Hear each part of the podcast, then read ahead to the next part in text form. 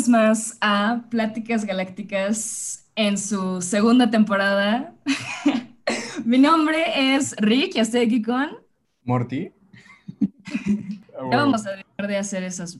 Siempre es lo mismo, güey. Nunca va a cambiar, güey. ¿Sabes? Hablando de, hablando de intros, güey, la otra vez estaba escuchando tus primeros podcasts, güey, con Playita TV, bueno, Playita FM. Güey, el intro es muy similar. Es, ¿qué onda, amigos? ¿Cómo están?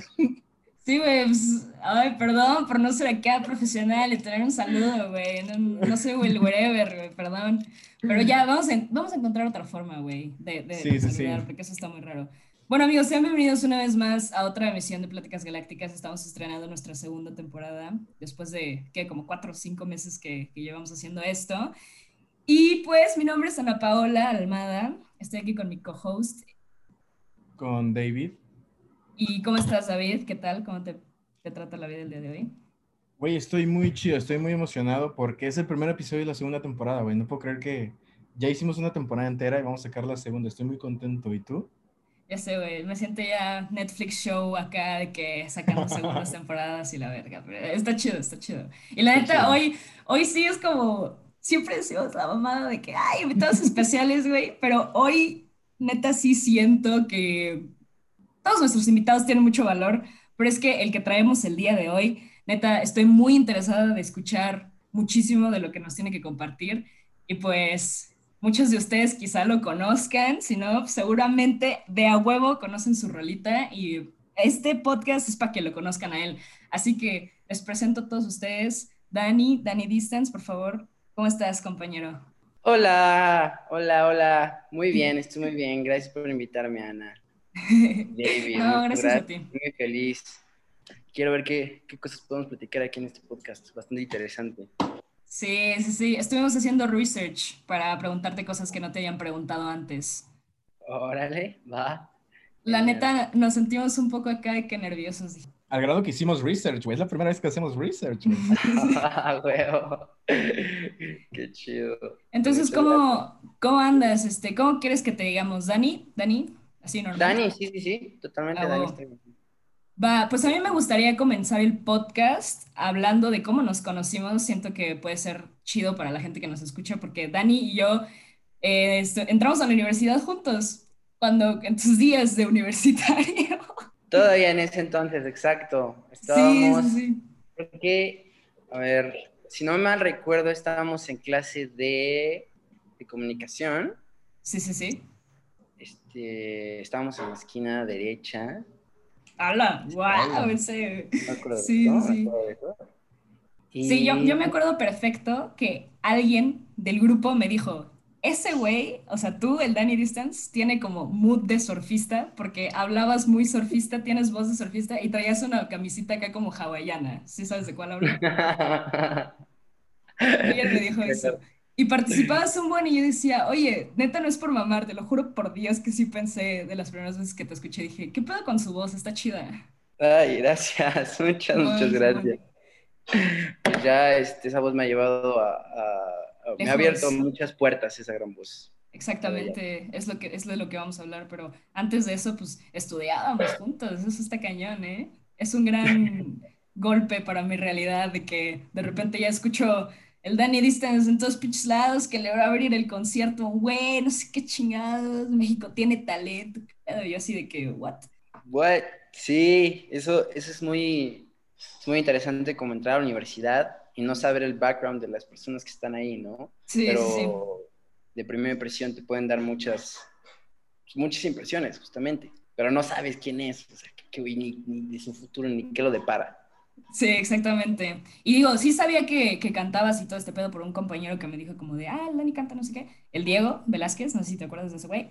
Y, yo dije, ah, mira, qué chido. Y de hecho, el mismo día que empecé con mi canal, el canal de YouTube que tengo en la universidad que se llama Playita TV, fue el día que creo que nos sentamos juntos en esa plática y me enseñaste una rolita en tu, en tu cel que creo, así, creo que era Niña Bonita pues es la rola, la rola chingona. ¿En serio? Bueno, la primera rola. Sí, creo que sí. Creo que sí. Órale, de eso no me acuerdo, pero qué chido. Qué. Qué chingón que te haya enseñado. Fuiste de las primeras en escucharla. Creo que sí, porque era como de las notas de tu teléfono y ahorita ya pinches 15, 15 millones de reproducciones donde yo me quedé, pero quién sabe, quizás son más. De hecho, hace ayer se duplicaron esas cifras. No mames. No mames. Entonces, sí, estuvo muy loco. Tenemos que celebrar. claro que sí. Estás en Puebla, ¿no? Ahorita sí, por el momento estoy en Puebla, pero muy pronto ya me voy a mudar a Ciudad de México. Pues claro, la ciudad de los sueños. Ya te tienes que ir a Los Ángeles también. Muy pronto, muy pronto, esperemos que sí, lo quiera.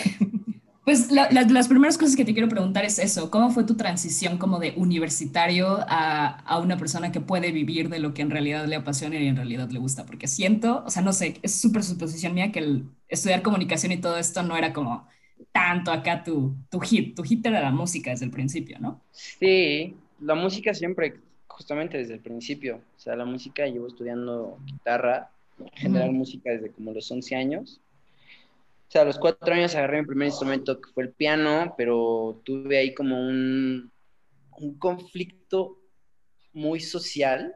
Este, yo tengo un, no sé si ustedes creen en esto de los signos zodiacales y en este desmadre. Sí, sí.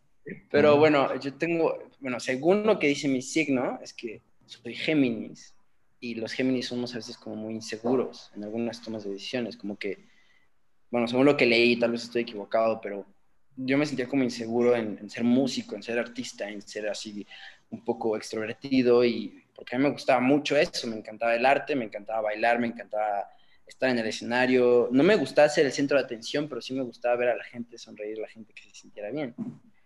Entonces, ese era como mi, o que los haga pensar, o que los, haya, o los haga cuestionar, eso, me encantaba mucho, o sea, como que, que la, la gente la pasara bien. Y pues por estas mismas razones sociales, y más poblanas, te voy a decir sincero, tú no eres de Puebla, ¿verdad, Ana? No, yo no soy de Puebla, pero te puedo entender por ese punto. que, que, que, es como que hay poco apoyo, la neta es que hay poco Mucho, apoyo. Muy poco, la gente es bien rara, la neta. Saludos. Pero, pues decía, no, pues si chance mejor me voy al deporte, la música no, le doy pausa. Entonces, desde muy morro estuve como decidiendo si hacer deporte o hacer música, entonces hacía deporte social, de que jugué fútbol, entré al equipo de básquetbol y todo eso, pero siempre amé la música, o sea, siempre, siempre, siempre, desde que, desde que me acuerdo, desde que tengo conciencia, desde como los cuatro años, según, según dice mi madre, que desde los cuatro años, los tres años siempre era como, ponían instrumentos en el piso, no ponían como un instrumento, ponían una pelota de fútbol, ponían una computadora o ponían un papel y un una libreta y yo siempre iba a la guitarra que estaba ahí. siempre era como un instrumento, lo que me gustaba el piano, el instrumento, el violín. O sea, como que siempre me atrajo, desde muy morro. Sí. Y pues entré a la universidad, pues este, porque también por presión. Claro, sí. Esta ya fue una presión más familiar, que pues existe mucho la idea de, bueno, mis papás tienen mi mamá, más que nada, era como de que tienes que estudiar, si no, ¿qué vas a hacer? Tienes que estudiar la carrera. Y yo, no, mamá, quiero seguir mi sueño. Ya al final me entré a la universidad, pero yo seguía como estudiando mis canciones y buscando métodos para poder ser un artista independiente y como que siempre mi plan fue decir, ok, la universidad es ahorita por lo mientras, o sea, mientras tanto, literalmente, pero yo quiero ser músico y voy a seguir haciendo esto de músico y músico y músico y siempre fue eso, siempre tuve eso en mente de que tarde o temprano mi carrera no va a ser, o sea, yo, me decía a mí mismo, mi carrera no va a ser porque yo quiero ser músico, siempre como que fue un objetivo que me plasmé desde un inicio. O sea, ¿tú, tú no estudiaste música, o sea, cuando entraste a la, a la aula con EPI, ¿tú no estudiaste música? O sea, ¿tú estás estudiando comunicación? No, yo estudié comunicación porque quería hacer música para las películas. Según yo, en ese entonces ya tenía el conocimiento suficiente para poder componer algo así. Pero ahora que ya conozco un poco más, estoy muy alejado. Pero, este, pero entonces estudié comunicación porque dije, ¿qué voy a hacer? A estudiar como acercarme al cine un poco más y voy a hacer música para las películas y quiero aprender a usar este, los programas de edición de audio, quiero pues, todo lo que lleva la parte de comunicación, el, aparte el guionismo, todas las partes de producción audiovisual me fascinaban muchísimo, pero sentí que, sentía que eso era necesario para poder hacer música para las películas. También fue como tu backup plan, ¿no? De que le voy a decir esto a mi mamá, voy a hacer esto, pero lo que yo quiero es seguir mi sueño, ¿no? Literalmente. súper. Siento que pasa muchísimo, sobre todo con la gente que estudia música y todo, este desmadre. Siento que sí, como que el, apoyo familiar a veces falla un poco, la neta. Sí, pasa bastante, güey. Sí. yo conozco a alguien que, digo, no con la música, pero que se quería dedicar al teatro y no, dejaron, no la dejaron estudiar teatro y se metió a estudiar comunicación precisamente. No, chale, güey, ¿qué pedo con esa carrera, güey? O sea, what the fuck, güey. Todo el mundo va a estudiar comunicación, es la carrera como de que, por sí si no tienes profesión, estudia comunicación. Estudia comunicación. Sí, güey. El mejor lema, el mejor lema. Pero sí, está, está muy cagado porque también este, siento que ya tenías cierto conocimiento con los, con los programas y cosas así. Tengo algún vago recuerdo de verte como editar algunas cosas en tu lab y todo esto. Entonces no estabas tan verde en el hecho de producción y todo cuando entramos a la uni. Sí, pues más o menos como que me gustaba agregarle como la parte cinematográfica a las cosas. O sea, me gustaba mucho de que no sé si alguna vez vieron estos artistas que eran como, son de video, como de viajeros y así. Sí, sí, sí. Sí, sí, sí. Casey Neistat. Ajá, exactamente, pero me gustaba mucho el ritmo que, por ejemplo, Casey, la forma en que editaba su música rítmicamente con los cortes entre los videos, decía, wow, este güey es un genio, o sea, cómo lo hace que se siente y se ve al mismo tiempo, ¿no? Como lo escuchas, lo sientes, al final lo escuchas y lo ves y se siente chingón. Eso me gustaba mucho. Claro, sí. También la película esta de Baby Driver, donde todos los, que, la música está súper bien coordinada con todo lo que pasa. ¿La has visto? Exacto, exactamente. Sí, Ajá, sí, Simón. Ah, pues, pues qué, qué, interesante, porque sí, sí, sí se me hace muy, muy cabrón que, que ya sabías un poco de ese pedo y que fue como de que por sí. Pero entonces, este, por ejemplo, Digo, no sé si te moleste hablar tanto de niña bonita, supongo que ya hablaste un chingo en tu, en tu trayectoria. Ah, no te preocupes. Ah, ok, ok. ¿Cuándo, ¿cuándo surgió esto? Eh, seguías en la, en la uni cuando empezaste a producir este, este proyecto, ¿no? Sí. Distance lo empecé a los, en 2018. Subí unas canciones, subí como unas cuatro canciones. ¿Subiste Be Mine? Subí, Be Mine, exactamente. Subí sí, con mi hermano Be Mine, la neta es que tenía mucho miedo de esa canción porque era la primera canción que iba a subir. Y cuando llegó a 10.000 reproducciones, era en inglés. Exacto, y cuando llegó a 10.000 reproducciones dije, no mames. O sea, ¿qué pedo? O sea, yo lo primero que pensé, dije, 10.000 personas escuchándome cantar en la canción. Dije, puta. Sí. ya, o sea, me pongo 10.000 personas en, en, mi casa y no cabe nadie. O sea, dije, a huevo, sí se puede. Y eso fue lo que me motivó a seguirle dando. Entonces ya después subí las demás. Pero el proyecto de Niña Bonita comenzó en la universidad. Este, ok. Literalmente fue por un crush de la universidad. Nice. Oye, pero pregunta, ¿la, ¿la compusiste con alguien? Porque fue un proyecto colaborativo, ¿no? Creo que alguien, como yo tengo entendido, alguien te ayudó. ¿Es alguien de la uni o alguien externo? No, alguien de la uni me estoy llevando. Ah, ok. O sea, entonces la uni sí te sirvió de algo. No, claro, claro. De muchas cosas. No, no, no, sí. Es que la uni, o sea, yo quiero regresar a la universidad. Ahorita no, ahorita no puedo regresar a la universidad por, pues, por temas de, pues, ya de este pedo, ¿no? Es que voy a estar, o sea, como que no me imagino teniendo trabajos finales ahorita, pero porque tengo otros temas que resolver y otras cosas que hacer en este, unas planeaciones que ya les iré contando en el, transcurso de este podcast. Pero, este, pero yo sí quiero regresar a la uni porque la uni sí se aprende y se conoce a gente y se... Es muy... La uni es... La uni está chida, es un lujo, la neta, pero es, O sea, no solo es el título, nada más, eso es a lo que me refiero. O sea, no es solo tener tu... Ya soy licenciado en esto y ya. O sea, en la uni puedes tener a los amigos de toda la vida y puedes tener a tu novia o tu esposa porque te vas a casar y puedes aprender cosas y temas que nunca quisiste y nunca creíste haber aprendido. O sea, y, y puedes conocer a gente interesante, ¿no? Por ejemplo, Ana en este caso, o sea, ¿sabes? Este, la uni es más que solo un diplomado, yo pienso eso. Sí, claro. Sí, sí se aprende. Qué chido, güey. Qué chido que pienses así, güey, porque, digo, o sea, ya estás en una posición muy cabrona, muy chida, güey, donde estás abriendo conciertos y todo esto, y mucha gente se va por la fácil, bueno, no, quiero decir la fácil, ¿no? Pero dicen de que o sea, siempre escuchas este discurso cuando alguien la hace de que la universidad no es 100% necesaria, ¿no? Y se me hace bien chido que tú digas, güey, la universidad es más que un diploma, porque estoy súper de acuerdo contigo. Y más que ya te diste cuenta, ¿no? Porque estabas diciendo que niña bonita, eh, trabajaste con alguien, o bueno, hiciste una colaboración con alguien de la uni, o sea, sí sirve un chingo, güey, es más que el diploma, como tú dices. Totalmente, güey, o sea, los amigos que tengo ahorita, muy grandes amigos de ahora son de la universidad. Sí, sí, eso, eso me consta. Ah. sí, yo creo que la universidad, o sea, sí existe mucho esta idea de, no, la universidad no sirve para nada, puedes dejar la carrera y puedes seguir tus sueños, pero está, es difícil. sí, es una gran herramienta, sí. Para serte muy sincero, la gente que, o sea, yo, incluso, incluyéndome, la gente que se salió de la universidad o que nunca fue a la universidad y verdaderamente cumplió todos sus sueños, es gente que se cagó. o sea, porque o sea, sí, hay, sí hay mucho trabajo involucrado y sí hay mucha gente que le mete, le chinga, pero así como hay gente que sí lo logra, hay un chingo que no. hay un que no lo logran. Porque siempre te dan el ejemplo de, ah, Steve Jobs dejó la universidad, no sé qué chingados. Eh, no sé, o sea, no sé si es el correcto ejemplo siempre de decir eso. Entonces, está chido que tú, güey, que ya viviste los dos mundos, aún así estés como que firme con tu palabra de que estudien, ¿sabes? Porque hay mucho, tienes mucha gente, o sea, tienes una plataforma y está chido que, que divulgues eso. Sí, yo creo que siempre hay que estudiar, o sea, nunca hay que dejar de estudiar. O sea, yo actualmente estudio música y industria temas sobre la industria musical y siempre es estar nutriéndote porque pues nunca vas a terminar de aprender algo.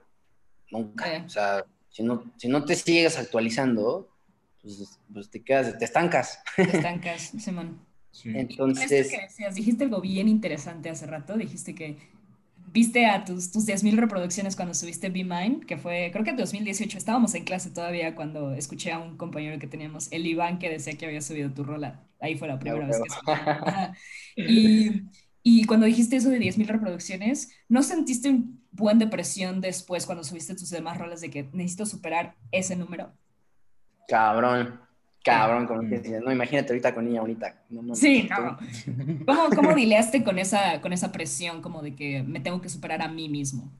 Mm, pues al final como que yo siento que son valores que tú te pones.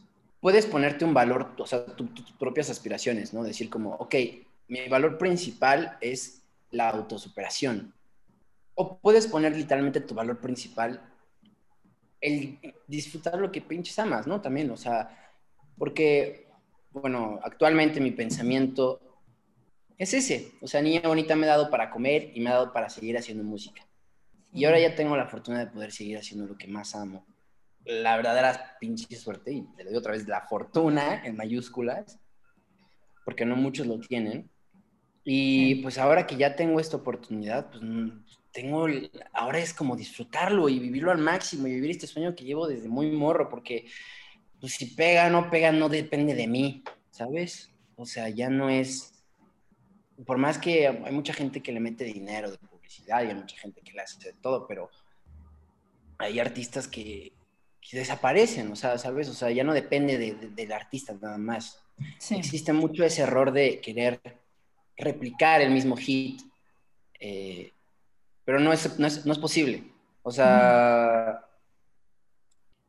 al, final yo creo que la canción, por ejemplo, en mi caso, la canción Niña Bonita, yo ya la regalé, como que se la di a la gente para que la disfrutara. Y pues yo fui el afortunado de escribir esa canción junto a Alex Rosas.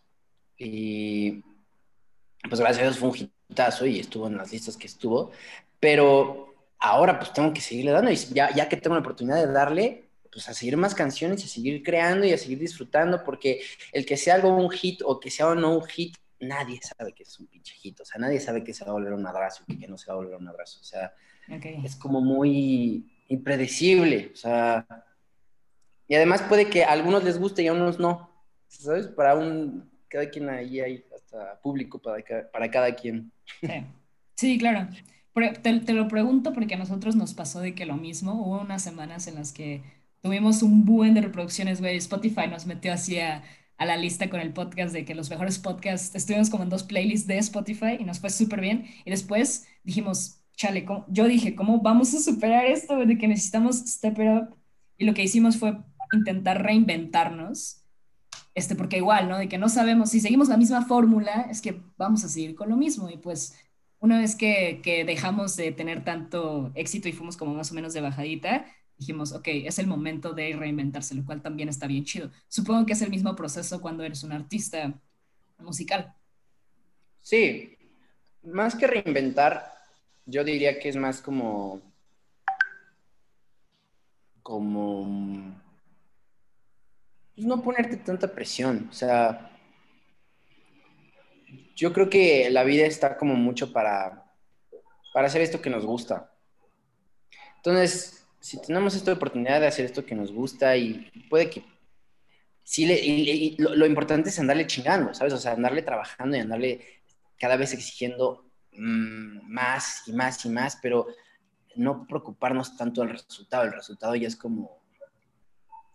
Ajeno. Ya, no depende de ti, ¿sabes? Ya no depende De, de, ti. O sea, tú hiciste lo que más que pudiste, pero pues, a veces... Eh, pues como que pues a veces no sale como tú quieres. O sea, el año pasado hice unos videos, hice un, pequeño LP que de seguro, o sea, no sé si lo conocen, pero este, hice un pequeño LP que no tuvo tantos, tantos streams como los streams pasados que tuvo, que, he tenido, pero llegué a ponerme justamente esta, esta presión y esta... Pues, verdaderamente me desesperé, terminé como, pues igual como que pues, como triste de que pues, por más que le chinga a uno y por más que le trata a uno, pues a veces la gente reacciona como se le da la gana y, y está bien, o sea, pero pues ya no hay nada que mucho que podamos hacer al respecto, o sea, podemos hacer todo, todo lo posible, pero ya al final ya es, ya no se sabe. Yo creo. Me gusta, me gusta esa forma de pensar. David creo que me decía lo mismo. Sí, tú me decías lo mismo, güey, de que no te, no te metas presión, güey, o sea, hay que seguir haciendo lo que nos gusta y ya veremos si la gente le gusta o no, ¿sabes? Sí, sí, sí. Pero fíjate, justamente se me hace muy interesante porque en eso creo que eh, Dani, tú y yo compartimos eso porque cuando nos pasó este, no quiero decir algo similar, ¿no? Guardando distancias de lo que nos pasó a nosotros, pero sí como que yo le dije a oye, ¿sabes qué? Yo creo que no hay que ponernos tanta presión, pero sin embargo siento que es difícil, ¿no? Y tú decías, no se pongan presión. ¿Tú cómo, ¿Tú cómo te quitas la presión de encima, güey? ¿O sigues en el proceso de no presionarte? Es que existe también la idea de que la presión, de que esta presión como que te hace moverte, como que te empuja más. yo creo que tiene que haber un balance. Se tiene que haber un balance donde tú elijas dónde sí y en qué momento sí presionarte, ¿no? O sea, como decir, ok, me voy a presionar a chingarle y a chingarle y a chingarle y a chingarle y a darle, y me presiono y me forzo, y ya hasta cierto punto soy consciente de esa presión que tengo. Estar como consciente de esa presión que te pones tú mismo. Y en algún momento ya decir como, ok, ya a ver, ya en este momento es momento de relajarse y ver qué sucede y ya es, ya, o sea, como que mientras peleas y peleas y peleas en una pelea de box, y le das todo y le das todo y la persona no, y no se tumba y no se tumba y al final la elección final ya no es tuya, ya no depende de ti, ya depende de los que están, los jueces. Entonces ya es como tú diste todo lo que pudiste, ahí es cuando sí te metes presión. O sea, mientras peleas das todo lo que das, pero ya al final es los jueces deciden qué es. Claro, sí. Por ahí dicen que todas las... sí, sí, muy buena. Por ahí dicen que todas las emociones que tenemos sirven para algo, incluso el estrés y todo esto también te sirve mucho para avanzar y para seguirte moviendo. Todas las emociones tienen un porqué. El pedo es, es justamente lo que dice Dani, güey, balancear el pedo, ¿sabes? O sea, saber cuándo sí, saber cuándo no. Y cuando te está afectando también, porque me imagino que pues te pegó esto de pues, sacar tu LP, sacar tus demás canciones. No tienen la misma respuesta del público y tú dices, ¿qué hago ahora, no? Entonces también cuando te está afectando tu salud mental, pues claro, hay que darle una pausa. Eso es, eso es importante, yo creo que es como estar muy consciente de tu, de, pues, de tu cerebro emocional, más que nada. O sea, como darle una... Hacer que tu parte, la parte de tu cerebro racional le dé una cachetada al cerebro emocional y le diga, a ver, güey, tranquilo, bájale, no te pongas tanta presión. O sea, que es un pedo, o sea, no es fácil, creo que, todo, creo que toda la vida vamos a vivir con esta, estas cosas, pero siento que es parte del, de este proceso de chingarle, ¿no? sí, de aprender, claro. Sí, sí, sí, te entiendo. Oye, y cuando te enteraste, por ejemplo, que, que Niña Bonita ya estaba teniendo un éxito eh, más mayor al que había tenido como Be Mine y todos estos proyectos anteriores, ¿cómo fue tu reacción? Me interesa saber. ¿Fue pandemia? ¿Fue a principios de pandemia esto? Sí, caray, hizo mal. Sí, ¿verdad? Sí, sí, sí, me acuerdo estar en el salón porque todavía en pandemia en 2020 tú y yo compartíamos clases. O sea, hace un año estábamos en clases en enero y febrero y sabía que había, seguimos en clases, pero sabía que había sacado algo. Y después ya yo en pandemia me enteré de que, ah, la verga, pedo me está sonando en el TikTok y yo, ah, qué pedo, qué pedo. Y, y, así, entonces sí fue en pandemia. Qué, qué loco, güey. Se siente así. Sí, literalmente. El, bueno, yo, me, yo hasta me lo voy a tatuar. El 10 de abril se, volvió, se convirtió la canción más viral de todo México. Oh, no, O sea, fue una madrefota. Yo dije, ¿qué pido? ¿Qué está pasando? O sea, yo no me la creía. Y luego me compartían que Bárbara de Regil había compartido mi canción y después que otros compartieron mi canción y que más influencers y que dije, ¿qué pedo? ¿Qué está pasando? Sí, sí, sí. Sí, la ponían en sus historias, me acuerdo. Creo que la Mane, la de Acapulco Shore, también la subió con, con tu canción. Sí, locura. O sea, en algún momento fue la canción más usada en Instagram Stories de México. Wow, no, eso está súper loco. Está loco, es tu voz, es tu trabajo. no, estoy loco. La neta sí se siente bien chido. No, no, fue una locura, no una locura. Estuvo, sabes, me llegaron como, en ese momento que el, que el ego estuvo muy cabrón en mi, en mi ser. oh. como, tenía dos pensamientos muy importantes. El primero era, porque en algún momento pues yo, este, pues pedía recomendaciones de, oye, ¿qué opinas de esta canción? ¿Te gusta o no te gusta? ¿Qué pasa? Y, y me decían, es que eso ya no está pegando, inténtalo así como más reggaetoncito, o algo así más movido. Y yo dije, no mames. ¿por qué tengo que cambiar, no? O sea, ¿por qué tengo que andarme ajustando al, a lo que ya medio mundo está haciendo? Si yo puedo hacer algo mío, también puede quedar. Entonces, cuando la canción se volvió viral, me dieron ganas de llamarle así a medio mundo que me dijo, ¿le ves, cabrón, en tu cara? no tengo, o sea, era lo primero. Sí, claro. No tengo que andarme cambiando, chica. Claro, sí, sí, sí. Se debe haber sentido chido. ¿Y cómo manejaste ese pedo del ego? Porque a veces como que tantas reproducciones, hasta siento que, o sea, muy pequeña escala, ¿no? Pero con el podcast a mí también me pasó de que a la verga, un buen de gente te empieza a escribir y un buen de gente nos empezó a seguir y comentarios en nuestros, en nuestros posts y todo esto. Yo decía, fuck, güey, sí somos importantes para ciertas personas y tu ego crece un chingo. ¿Cómo lo hiciste para, oh, bueno, quizá no, ¿no? Pero ¿cómo lo manejas? Más bien. Este, pues creo que la cuarentena, la neta, me ayudó muchísimo. Estar solo me hizo reflexionar mucho.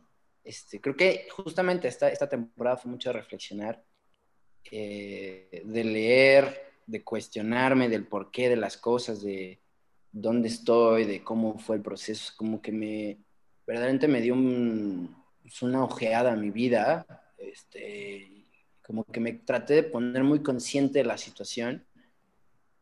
Y ya después cuando empezó a abrirse la pandemia, eh, pues, bueno, cuando, cuando, perdón, cuando ya empezó a acabarse un poquito la pandemia que sigue, pero ya habrían más espacios y veía más amigos y veía más gente. Y ya ve, ya este, como ya empecé a socializar, este, me di cuenta que mucha gente sí como que, no sé, la interacción entre la gente y yo era un poco, no sé, me veían muy, muy guau. Y yo en algún momento dije como, ¿seré guau o no soy guau? ¿Qué pedo?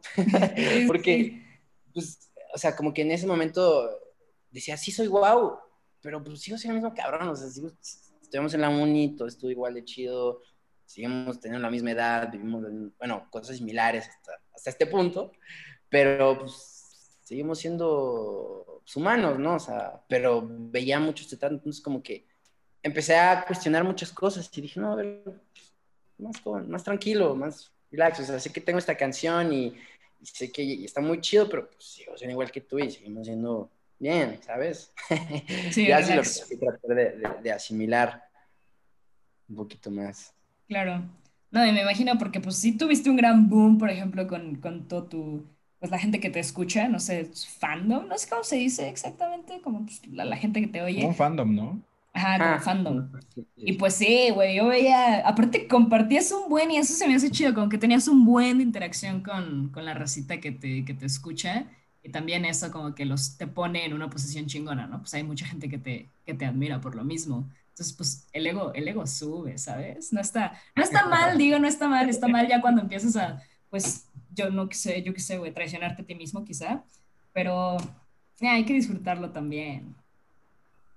Sí, este, pues yo creo que, bueno, ahorita que entre más grande seas, como que hay menos, bueno, yo llegué a esta conclusión, llegué a esta conclusión de que, más en Puebla, sí. más en Puebla, eh, había muchos, como, pues me empecé a juntar con con los poblanos influencers, entre comillas, o los poblanos que tenían muchos seguidores, este, me di cuenta que había como mucho, bueno, yo sentía como envidia entre todos y era como, como que todos veían los números, todo el tiempo los números, y decía como, ay, güey, hay algo aquí como, pues, la neta, malvibroso, o sea, dije, güey, no, o sea, yo creo que al final todos somos creadores de contenido o sí, literalmente, que, estamos tratando de llegar a cumplir nuestros sueños y que pues todos le estamos chingando a nuestra forma y que pues a alguno le va a pegar y a algún otro no le va a pegar, pero nadie sabe, regresando a lo mismo de nadie sabe que sí pega y que no pega.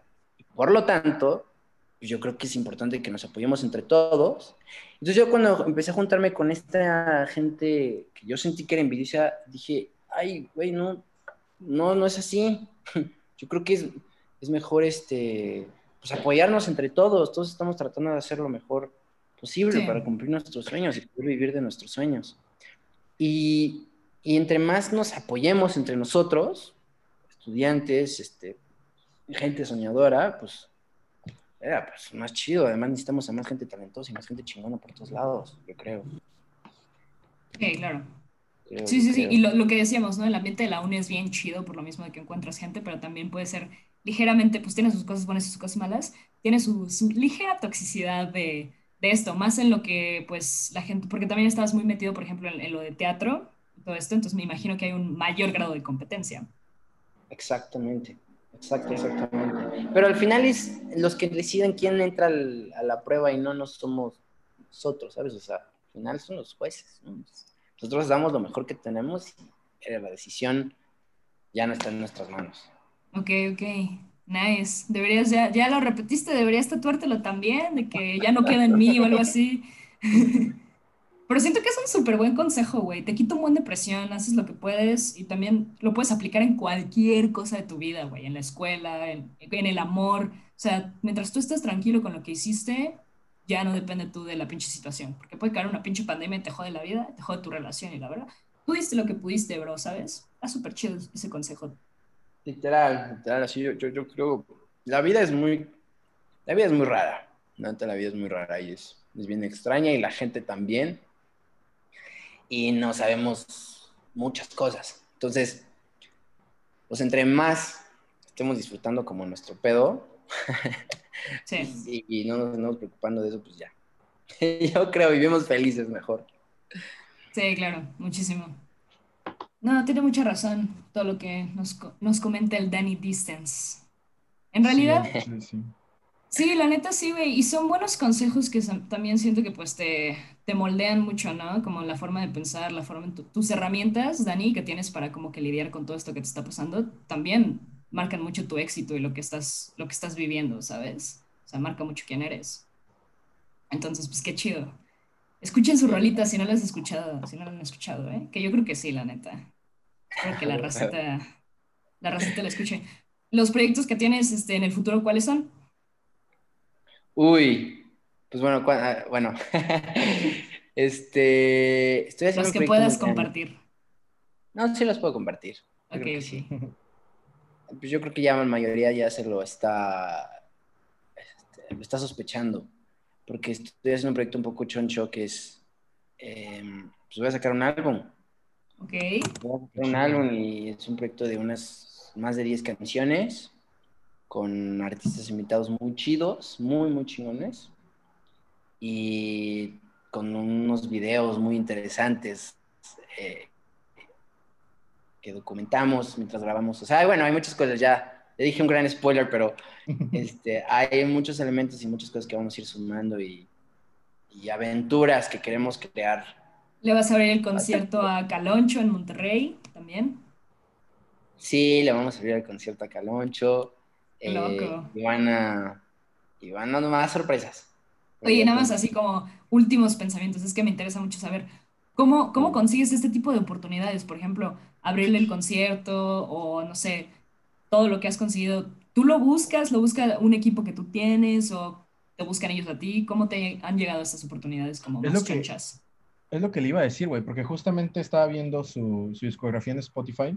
Güey, tienes un, como, no sé si decirle un villancico, pero es como una canción navideña que hiciste con Playa Limbo, güey. O sea, ellos te buscaron, tú los buscaste, su agente, o sea, ¿cómo estuvo ese pedo? O sea, ¿cómo, cómo es que Playa Limbo te busque para hacer una canción? Bueno, bueno, sí, hacer una canción contigo, güey.